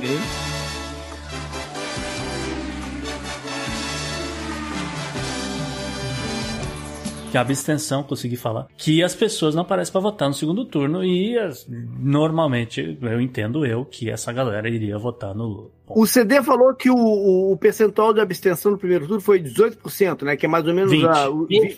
Foi 20%. mais ou menos igual a, a, é. igual a igual a 2018. Existe algum percentual histórico do segundo turno dele ser maior ou menor? Ele sempre, a abstenção sempre cresce no segundo turno. Cresce. Ele tem menos motivos, porque ah, o meu candidato a deputado federal já foi eleito, é. ou já ganhou, é, no caso do Rio Grande do Sul. É o caso do Rio Grande do Sul. Ah, eu consegui colocar um candidato que é, é direita e um outro candidato que é centro-direita. Então, tanto faz quem vai ganhar, para mim tá bom, eu vou fazer churrasco é. domingo, tô nem aí. Ou o meu candidato ficou em terceiro lugar, para mim tanto faz. E os é, cabos eleitorais exato. que incentivam a eleitor a votar para deputado estadual, federal, essa eleição já acabou. Então, uhum. é sempre uma eleição uh, com o segundo turno sempre tem mais abstenção que o primeiro. Mas não é, então, muito, a, é, é pouquinha então, coisa, é, viu? É um não, mas qualquer pouquinha coisa pode fazer diferença, né? Se a ideia, se a ideia é atrair a galera que, que, que ficou de fora do primeiro e o número tende a crescer, é uma luta meio, meio né? É, é, é aquela luta ladeira acima, né? É, é uma luta ladeira acima facilitada em muitos estados, não todos, porque vai ter segundo turno para governador. O grande desafio do Lula aqui, na verdade, não é nem tanto trazer tanto mais eleitor assim assado, porque realmente ele tem uma vantagem de 6 milhões na frente do Bolsonaro. O grande desafio dele é não perder nenhum. Tá? É. Uhum. Na minha e opinião. Outra coisa que favorece o Bolsonaro, primeiro, este segundo turno será mais comprido que os anteriores. É um segundo turno de quatro semanas, Olha. não de três semanas. Quanto mais tempo, favorece quem está atrás. E uhum. o Bolsonaro já está usando, já está usando a caneta para ele tentar uhum. conseguir os votos. Tá. Então, hoje, a presidente da Caixa, a gente está gravando na quinta-feira, hoje a presidente da Caixa, Daniele, ela já anunciou um programa de alívio de dívida, que é o programa Você no Azul. A Caixa anuncia esse programa todos os anos, mas normalmente ela anuncia o programa mais cedo. Em 2020, anunciou o programa em setembro. Ela anunciou esse programa hoje. Então, para 4 milhões de clientes da Caixa, eles vão poder negociar de redução de até 90% na dívida com a Caixa. Olha. Então, o programa se foi anunciado agora, e pleno segundo turno. E vem muita canetada do Bolsonaro ainda nesse E assim, palpite meu também, feeling também, né? Que muita gente tá votando no, no Lula, como eu falei, não pode perder nenhum voto, etc. Isso inclui pessoas que é, não são petistas, tá? É, não claro. são é, fanáticos, etc. É, são pessoas que vão votar só para tirar o Bolsonaro. Henrique Meirelles, Geraldo Alckmin, Marina Silva. É, então, partidários dessas pessoas. E, e, na minha visão particular, é, esse é um dos problemas de você resolver radicalizar de vez o segundo turno. Então eu, eu sugiro cuidado com esse negócio de radicalização.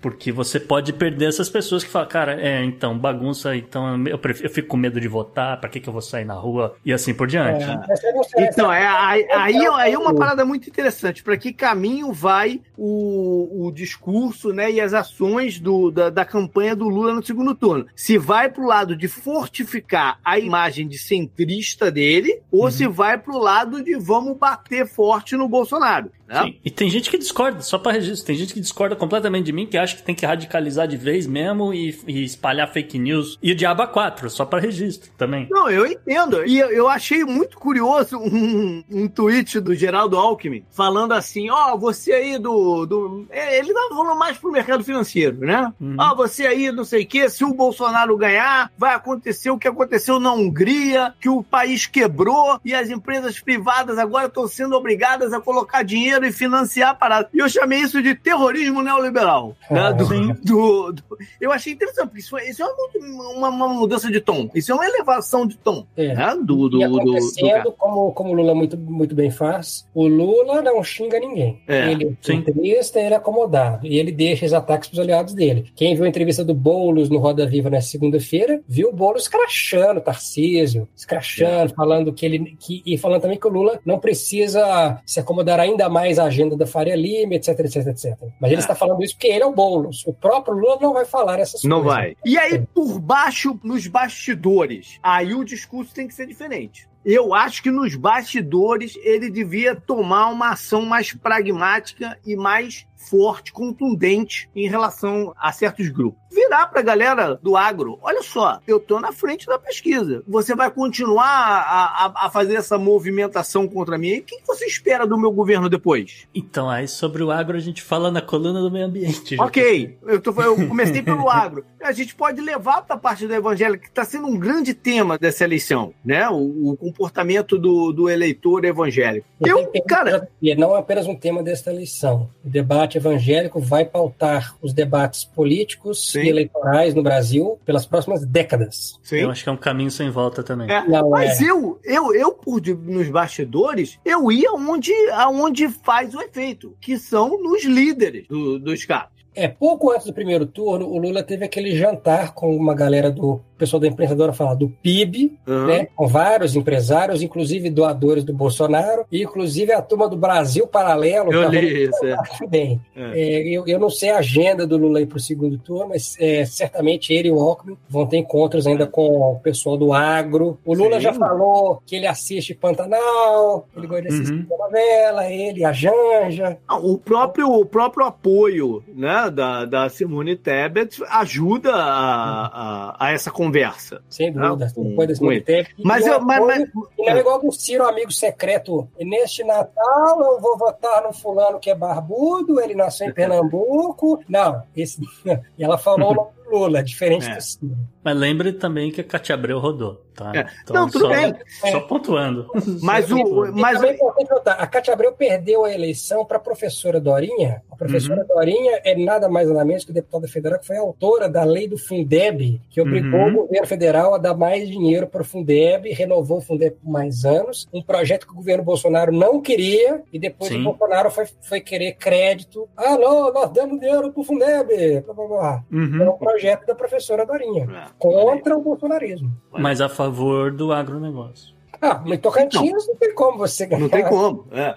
Mas, Só, eu, eu só, só estou é, pontuando mas aqui. eu, eu tô falando agora é de bastidores. É de chegar para essa galera e falar: olha só, né? O que a gente tem de cenário é esse. Você vai, vai continuar fazendo esse tipo de coisa, o que, que você espera no futuro? E em relação aos líderes evangélicos, cara, não é possível que depois de tanto tempo do, do PT como governo, né? Ele não tenha, cara, o caminho desse cara, não tenha podres desses caras, não tenha. Chegar para os caras e falar: ó, eu vou ser o presidente, as pessoas estão apontando. O que, que você tá esperando aí que vai acontecer? Hum. Eu acho que tem que ser um pouco mais fa- facão na boca para lidar com essa galera no segundo turno. Diferente do discurso para o grande público. Nos governos do PT havia uma proximidade com a Igreja Universal. Uhum. No segundo mandato Lula, 2006, 2007, quando teve a inauguração da Record News, o Lula foi lá, tem uma foto, o Lula e o Edir Macedo apertando o botão lá, inaugurando simbolicamente a Record News. E vamos lembrar que em 2010, na verdade, 1 de janeiro de 2011, primeira posse da Dilma, o Edir Macedo furou a fila ali do- dos embaixadores dos estrangeiros para cumprimentar a Dilma. Um Então, existe um relacionamento. Existe um Não, relacionamento. existia. Sempre que o, o- o- Bom, não, não, não sei em 2003, tá? Mas nos últimos governos do PT, assim que o Lula ou a Dilma ganharam a eleição, a Dilma certamente, assim que ganharam a eleição, primeira entrevista na Record. Não foi na Globo, foi na Record. Uhum.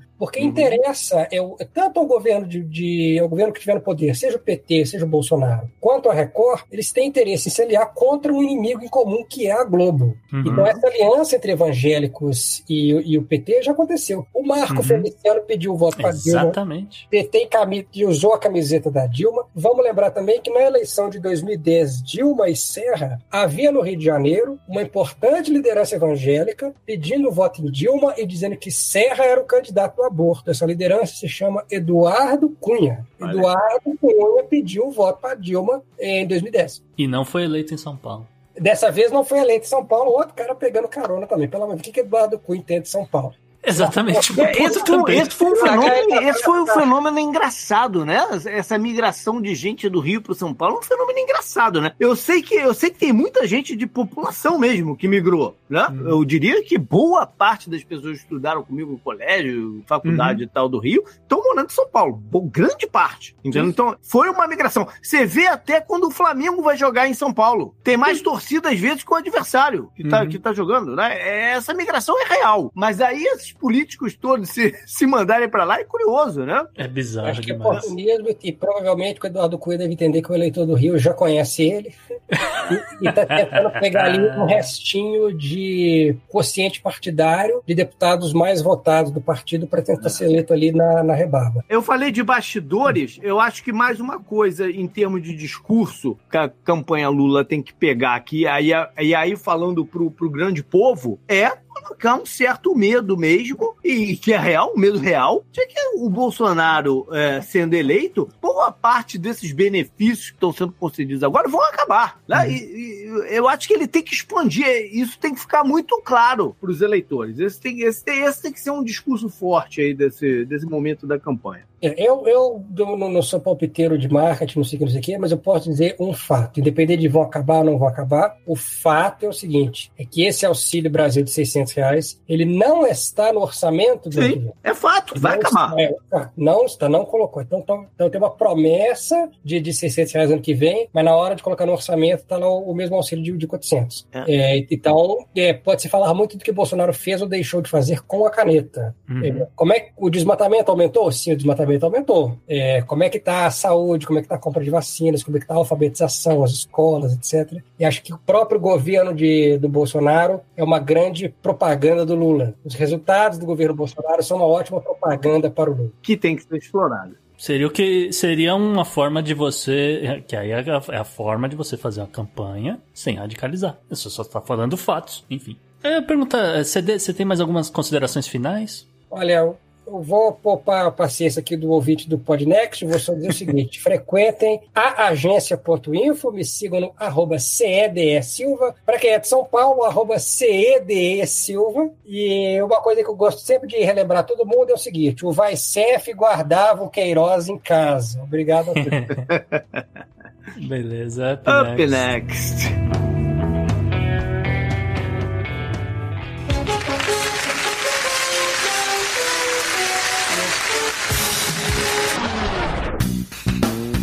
Personagem da semana, Suprema Corte Americana aqui na área. They're back, JP, eles voltaram.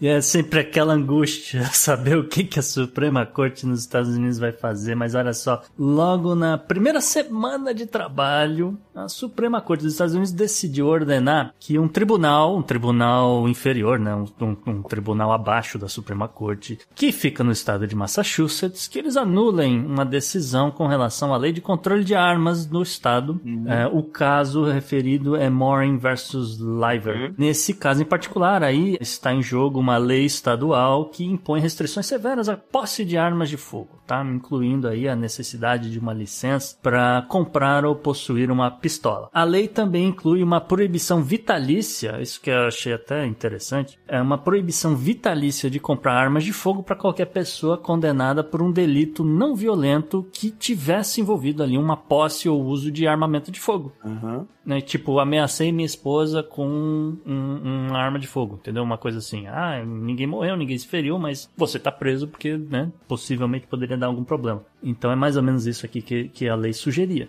Uh, o fato é que o Tribunal Distrital do, dos Estados Unidos em Massachusetts originalmente considerou a lei constitucional, não viu problema nenhum, mas a Suprema Corte não quis nem saber e devolveu o caso ao Tribunal de Apelações dos Estados Unidos do primeiro circuito, né, para ser o nome completo aqui, para análise posterior à, à luz da decisão. Os caras são, são muito. a, análise com relação a, a, um caso que a gente já tinha citado aqui, inclusive no Podnext, que foi o Estado de Nova York versus é, Brewing, né? Que também tá, que também tá com notícia aí do estadual e a lei de armas também tá com notícia essa semana, né? Sim, sim, sim. É, mas aquele, aquele caso em Nova York, a lei que restringia a compra de armas, ela exigia que a pessoa provasse a necessidade dela ter uma arma, entendeu? Tá, ah, eu moro aqui num lugar que só tem eu e os ursos, então eu fico meio, né, preocupado aqui com os ursos. Alguma coisa mais ou menos assim. E aí o cara poderia ou não ter uma arma. Então Uhum. o estado de Nova York perdeu esse caso e aí a Suprema Corte falou: a gente não vai rever esse caso, a gente não vai reverter esse caso, então jogou fora, devolveu pra Corte de Apelações, JP. E só mencionar o que está na agenda da Suprema Corte, que foi isso também que eles fizeram essa semana, eles anunciam a agenda. E a gente tem aqui pelo menos três casos que são importantes, casos um tanto quanto cabeludos. Então você tem um caso, por exemplo, com relação a direitos eleitorais. É, isso tem que correr, né? É, tem que correr se for pra valer pra esse É. ano. Mas acho que mesmo que, que, que resolva, não, não dá tempo, tá? Uhum. Ah, tem um caso de ação afirmativa que a gente já mencionou, que é aquele caso das universidades de Harvard e a Carolina do Norte. E ah, tem um caso eh, com relação à liberdade religiosa que também tá na lista aqui, tá? Há só mais um adendo aí com relação a esse caso aqui de Massachusetts. Nenhum juiz teve coragem de assinar essa ordem para jogar fora o caso, tá? Só para registro. Assina, bom. então é por determinação da Suprema Corte. Então é por isso que a personalidade é o conjunto da obra, JP. Tá certo, up next. Up next.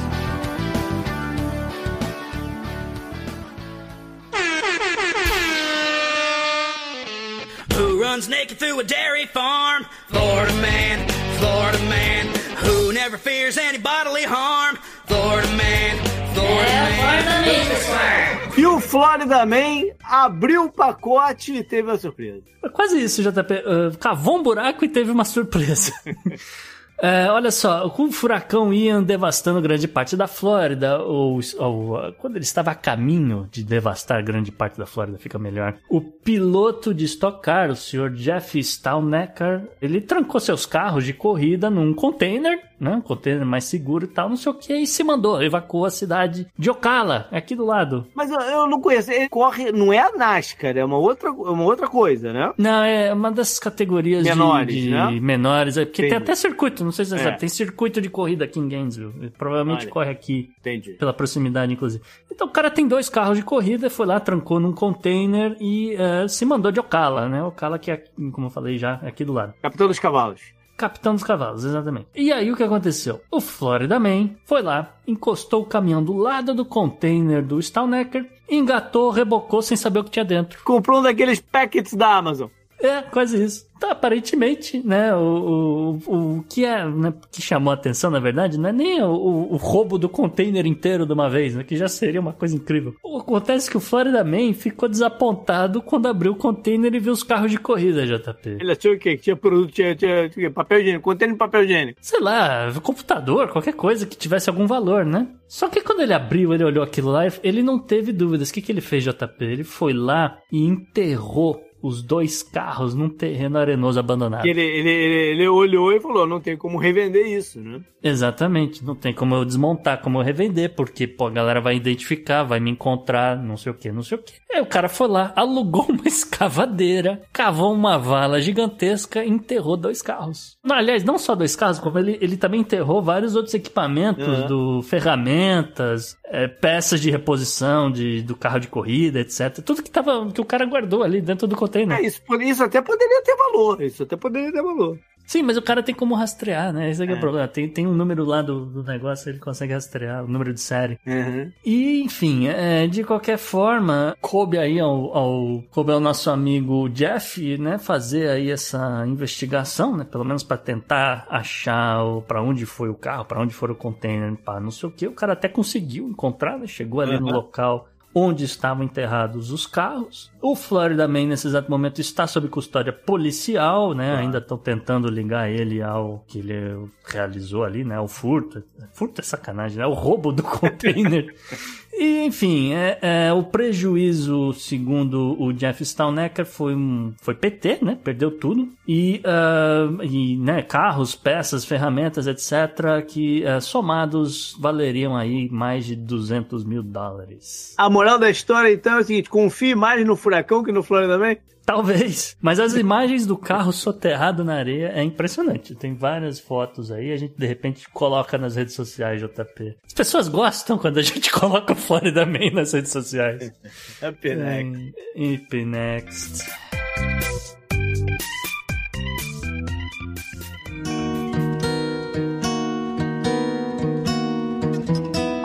E JP no obituário da semana tem peso pesado. É, um cara que foi um grande campeão brasileiro, né? Campeão é, internacional, né? Que é o Éder Joffre, na categoria de boxe. E, na, quer dizer, na modalidade boxe, né? Luta, Uhum. pugili- pugilismo. Meu avô, meu avô costumava falar pugilismo.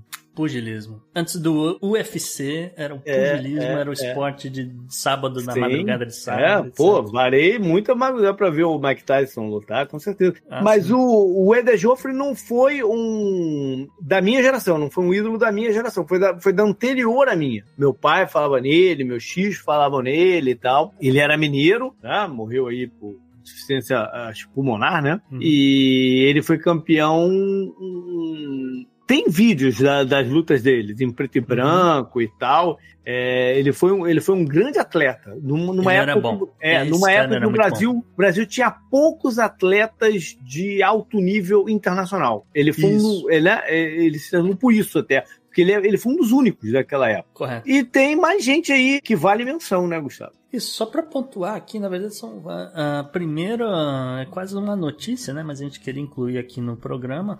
É, foi morto Abdullahi Nadir, né? Quem é esse cara? Esse cara era líder e cofundador do grupo extremista Al-Shabaab, na Olha aí. Somália. O da Somália, que a gente É. já falou aqui várias vezes, né? Isso. Ele foi morto aí numa operação de várias, né, uma parceria internacional, vários governos, Estados Unidos, Somália e etc. Só lembrando os ouvintes, né, o, Al-Shabaab é uma, um grupo terrorista que tem ligações com a Al-Qaeda e Uhum. promove atentados terroristas desde 2006 na Sim. Somália. E to- tá- tá- toca o terror, some, desaparece, esses caras voltam e E que recentemente estava tá, tá, tava crítica a situação lá em, A gente trouxe isso aqui também, em Moçambique, né? Que eles estavam atuando lá em Moçambique. Isso, a, a mina de rubis, Isso, né? isso aí. Exatamente.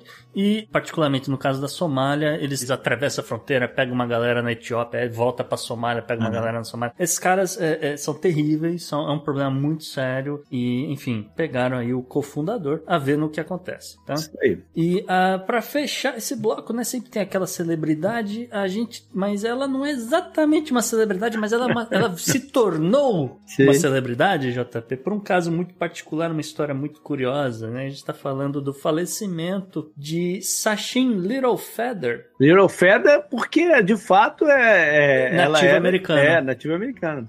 Isso. E ela é nativa americana. E por que, que ela ficou famosa? Porque, na verdade, quando Marlon Brando Uhum. recusou ao Oscar de melhor ator por O Poderoso Chefão, foi Sachin Little Feather quem foi subir ao palco para receber o Oscar de 1973, aí quase uma efeméride. É. Morreu aí, infelizmente, no último domingo, informação que veio inclusive da própria Academy, né? Academia de Cinemas aqui nos Estados Unidos. Aham. Tá certo. Up next. Grandes perdas essa semana. Up next.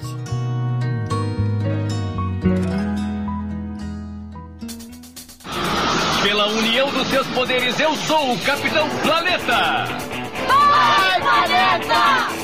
Gustavo, e o impacto das eleições brasileiras, especificamente no meio ambiente? Aqui foi punk, JP. Aqui é quase. dá vontade de chorar, tá? Porque a gente já tinha dito, a gente já tinha dito diversas vezes que a pauta ambiental não estava em jogo, né? Ninguém mencionava, ninguém tinha muito projeto, ninguém estava defendendo muito esse negócio é, como, sei lá, um dos grandes promessas de campanha, coisa do tipo. E deu nisso aqui. É, do ponto de vista da ótica ambiental, a eleição do legislativo no Brasil foi uma grande tragédia, tá certo? Ah, e o maior nome dessa tragédia é o do próprio ex-ministro do Meio Ambiente, Ricardo Salles, eleito deputado federal, o quinto mais votado do Brasil, com o triplo do número de votos de Marina Silva, só para registro. Obviamente, né? Marina Silva, um dos grandes expoentes socioambientais do Brasil, né? Mostrando o quanto que não é uma pauta que importa à população média.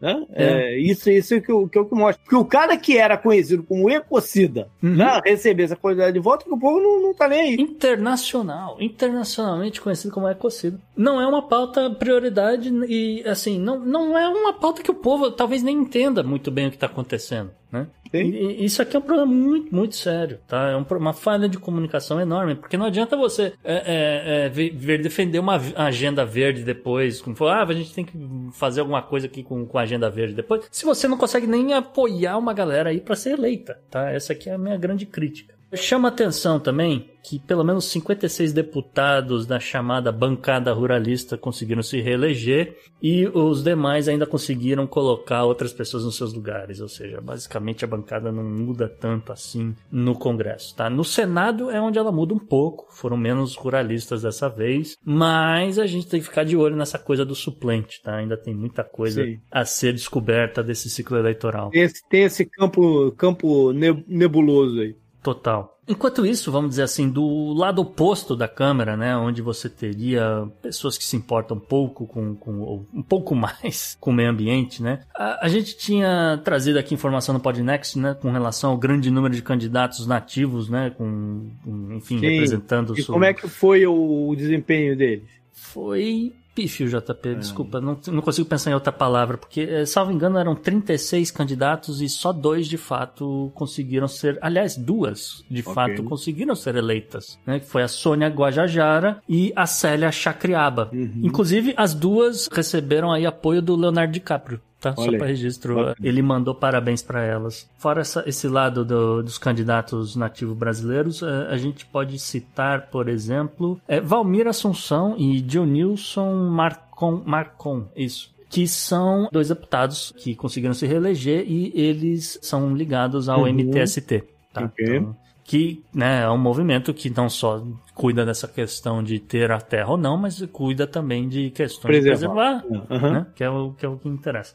Nenhum candidato quilombola foi eleito, tá? Bom, tem o Boulos também, né? Que a gente tem que mencionar, que é ligado ao Ah, MTST e teve uma votação expressiva. Traz um, um- pelo menos um, um fiozinho de esperança, né? Se, Assim, se, ele, se ele tomar essa pauta pra ele, né? É, sim, sim, exatamente. É que não é, não é exatamente. Bom, É. enfim, a gente fala do Boulos outro É. dia. A, a frente parlamentar ambientalista também não foi nada bem. E aqui eu vou citar alguns nomes, por exemplo, Rodrigo Agostinho, que é presidente desse grupo, Vivi Reis, Camilo Capiberibe e o Alessandro Molon não conseguiram se reeleger. É, o, o Alessandro Molon era candidato ao Senado dessa vez lá pelo Rio de Janeiro, né? Uhum. E aí foi uma pataquada imensa a, a decisão política lá de, de, de dividir os votos da esquerda entre ele e o candidato do PT. Não Uhum. houve um acordo para ser um candidato único, que seria o Molon. O PT fez questão de ter o seu próprio candidato e deu o Romário. Mais uma É. vez no Rio de Janeiro. E, e, e aí mais, um, mais uma conversa, né? Com uma, eu não sei, cara, o Senado é. Eu não sei, cara. O, Renan, o Romário foi eleito com 28% do, do, dos Uhum. votos. Eu não sei se é uma representatividade relevante para uma pessoa ser. Eu acho que tem que ser revista aí a, a parte É de. complicado, né? É complicado.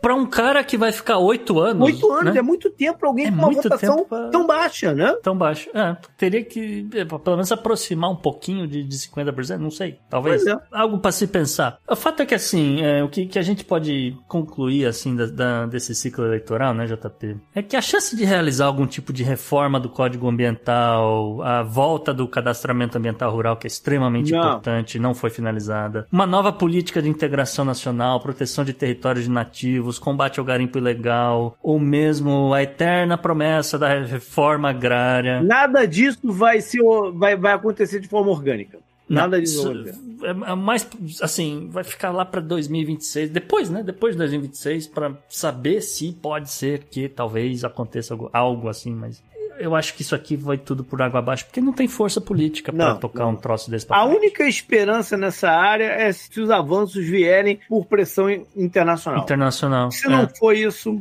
é, que é- é- é bloqueio total de importação de carne do Brasil. Ah, entendeu? Aí a galera se mexe.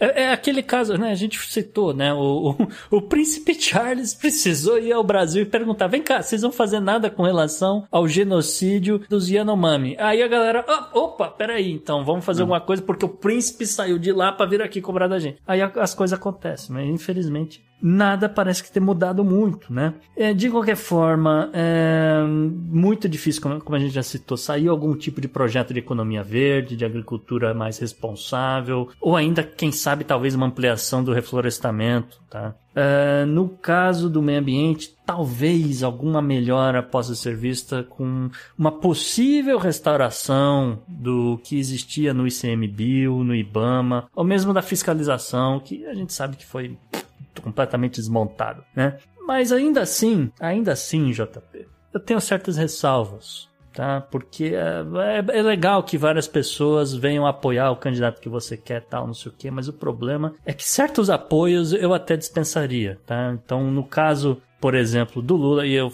não estou fazendo uma crítica ao candidato em si, mas ele recebeu o apoio do governador, que é o maior líder do desmatamento no Brasil hoje, que é Helder Barbalho, novo governador reeleito, né, no caso, do Pará, novo velho. E, enfim, o fato é que eventualmente o Brasil vai, vai pagar um preço disso tudo. Up next. Up next.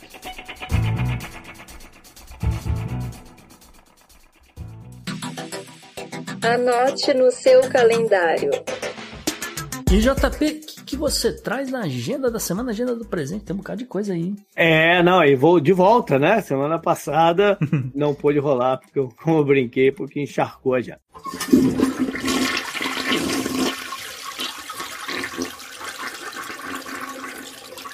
Ah, que nojo.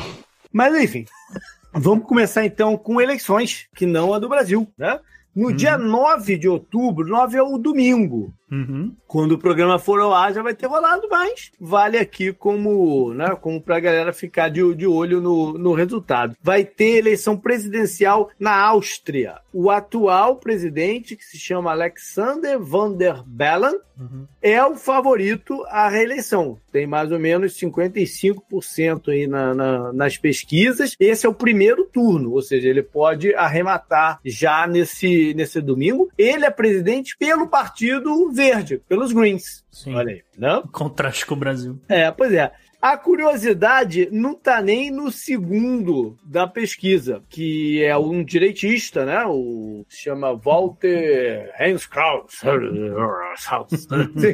que tem mais ou menos 16%. Mas a curiosidade está no terceiro terceiro colocado nas pesquisas. Tem uns hum. oito ou nove. Mas tá. o terceiro é que é curioso. Ele hum. se chama Dominic Vlasny. Hum. Mas ele prefere ser chamado pelo apelido dele, que é Marco Pogo. e ele é candidato pelo Partido da Cerveja. Ah. Ou seja, ele é um candidato anti-establishment, anti-política. Olha esse movimento que é como não tá morto. Né? É. Esse movimento que elegeu tanta pataquada aí pelo mundo afora, não tá morto. O cara é o terceiro colocado. Tem mais ou menos 10% da, da, das intenções de voto. Um cara que faz só piada em relação ao cenário político. Ah, tá. Não? Eu ia, eu ia, eu não queria, eu não vou dar ideia para ninguém, eu vou falar alguma coisa sobre Zaca Pagodinho.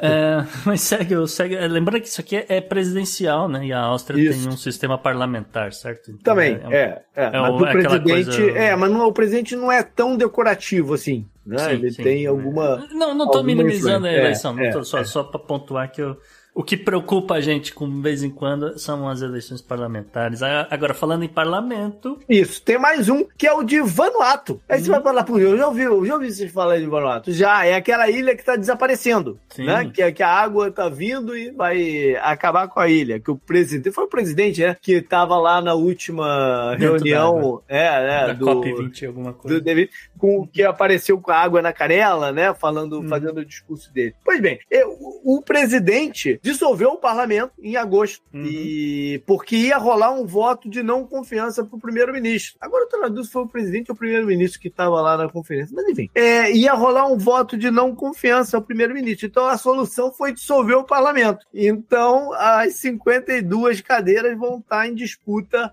agora no dia 13 para tá se certo. formar um, um, novo governo. Ou para que quer dizer, com a intenção de se manter o governo, se manter o primeiro-ministro. Essa que é a intenção da parada. Ah, entendi. Aumentar Entendeu? a força política Exatamente. Para ver se rola, né? Porque às vezes dá o, o tiro sai da contramão, como foi no Canadá. É, vamos lá então para a parte histórica. Separei três coisinhas aqui. 11 de outubro 1890. Foi quando fundaram uma associação aqui nos Estados Unidos que se chama Daughters of the American Revolution, ou as Filhas da Revolução Americana. Ah, eu sei quem são. Sabe qual é? Então, essa, essa instituição filantrópica, né, de apoio à mulher, de, né, que a, Um discurso tão bonito, né? Na, pô, fim do século. Não, porque, assim, é, tem- só, só pra situar um pouco as pessoas, né? Fim do século XIX, ah, mulheres ainda não votam nos Estados Sim, Unidos. né? Então é, é muito bacana você ver um É, levante é. feminista, né? Agora vai ver por quê. Bom, até hoje, como eu estava falando, até hoje elas dão muito scholarship para universidades, né? A pauta, a pauta feminina é,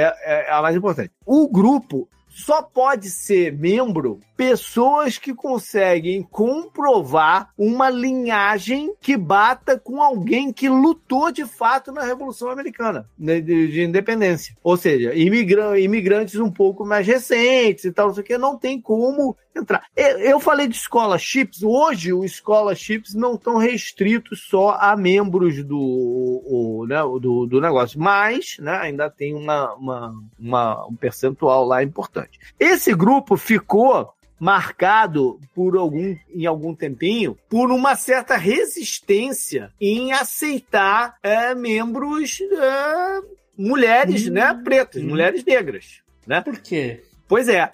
Que, mas, ma- mas foi uma parada que foi batida e isso mudou mais ou menos, acho que foi na década de 40, né? Que eles começaram a aceitar. Não que o percentual de gente hoje, né? é, Preto que participa é grande, não é. Né? Mas oficialmente eles aceitam desde que consiga comprovar essa linhagem que lutou. E a gente sabe, né? Como, os pretos foram importantes, escravos, né? Lutaram é, no, no- no exército da, da- da confederação e, e tudo mais. É um Mas, enfim. pouquinho. Mas enfim, já, é É. assim, eu, ia, eu ia complementar um pouco a informação, né? Por que, que tem tanto pouco. Por, por que essa resistência com relação a mulheres eh, pretas em, em relação a esse grupo? É que a maioria dos- das membras desse grupo, na verdade, são mulheres do sul dos Estados Unidos. São filhas de confederados, tá? Sim.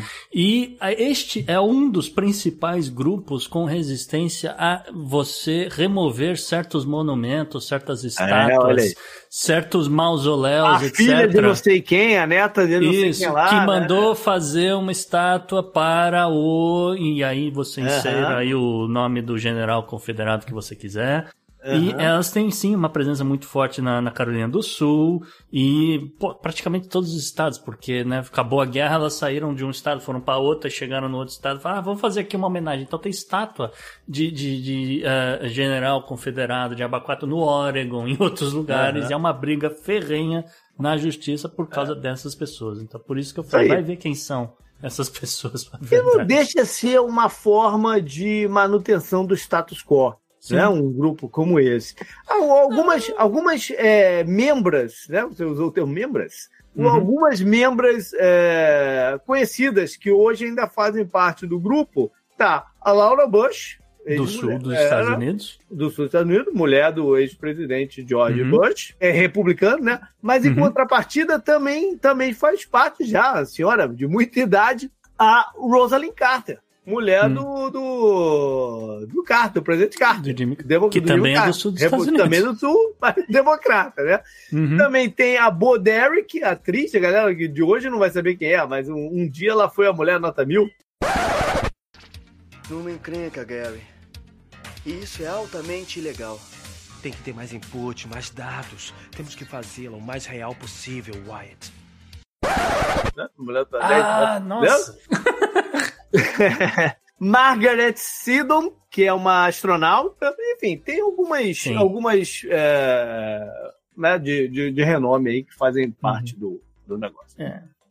Vamos lá então para 12 de outubro 1915. Essa é uma história aqui curiosa. Foi uma enfermeira britânica chamada Edith Cavell. Ela estava trabalhando na Bélgica na- no- quando estoura a Primeira Guerra Mundial. Uhum. E ela era a.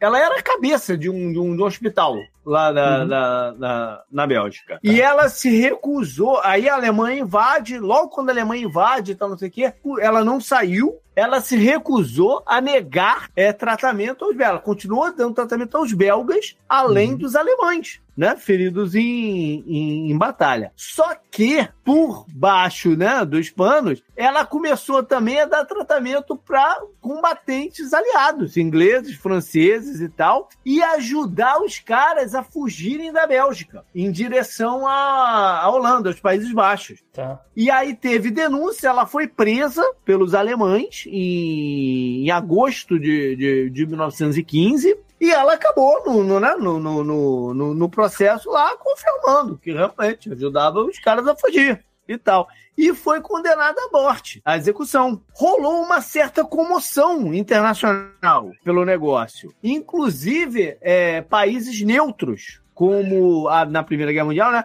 Como a Espanha e o próprio dos Estados Unidos foram vocais para tentar que a pena fosse anulada, a pena de morte dela. E não aconteceu. Eles executaram ela nesse dia aí, no dia 12 de outubro de 1915. E essa execução ajudou a inflamar um sentimento anti-alemão nesses países neutros e até aos Estados Unidos vender a ideia dele de, de entrar na guerra. É, mais à frente um pouco. 13 de outubro de 1843. Outro hum. grupo, outra associação formada nesse hum. dia. Em Nova York, a B'nai B'rith. Mas é a, a organização é, de comunidade judaica mais antiga, a organização oficial mais antiga que existe e uhum. pautando pautas né, antissemitas, e, enfim, de, de ajuda às pessoas que moram aqui nos Estados Unidos e tal é, financiar viagens e tal. Essa organização existe até hoje.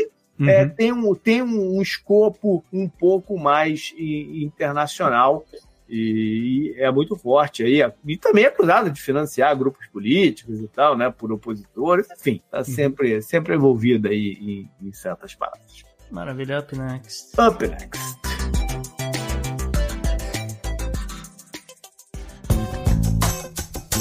Esse eu recomendo para você. E mais uma semana, mais uma pérola de Igor. Fala, Igor Gregório.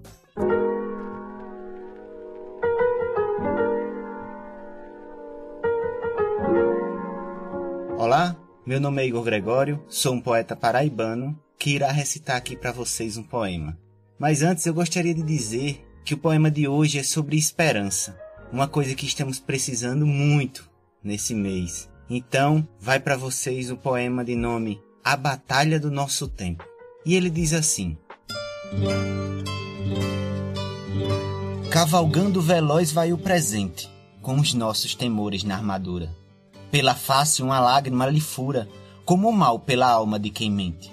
O seu corpo vacila e também sente os arquejos da terra sem amor. Ele olha para trás e sente a dor que o passado ostenta com prazer. E perdido, arriscando padecer, o presente constata o seu terror. O passado feroz quer conquistar os minutos que estamos a viver. Os seus passos só querem reviver o atraso que vive a venerar. Em seu peito repulsa sem parar a matança e a tortura e o punir. O passado deseja nos ferir e sua faca perfura nossos dias. E assim, batalhando em covardia, ele quer o presente extinguir. Vendo esta batalha à distância, o futuro galopa com vontade. Do seu peito só jorra novidade e os atos despidos de ganância. E agindo diante toda ânsia, ele para esta briga e avança. O passado destrói com sua lança e num gesto gentil e complacente, o futuro dá a mão para o presente e lhe entrega a luz da esperança. Obrigado ao Podnext pelo espaço. Para me seguir nas redes sociais, é só procurar Igor Gregório. Até a próxima semana, meu povo. Um grande abraço.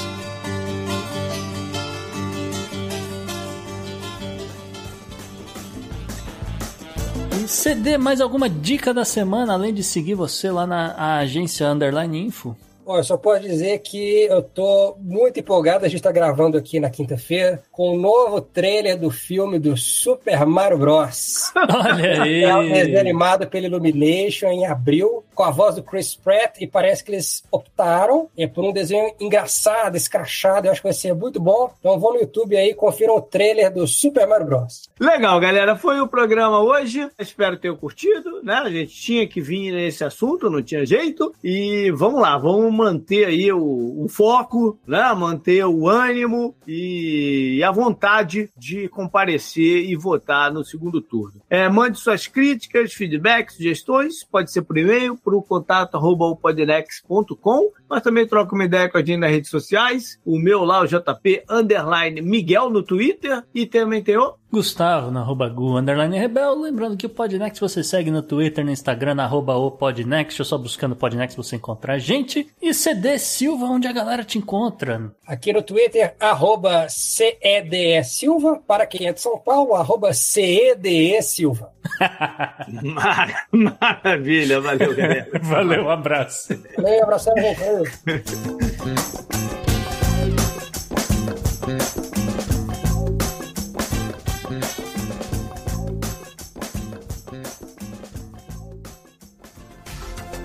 Este episódio foi editado por Atelas, soluções em áudio para podcasts.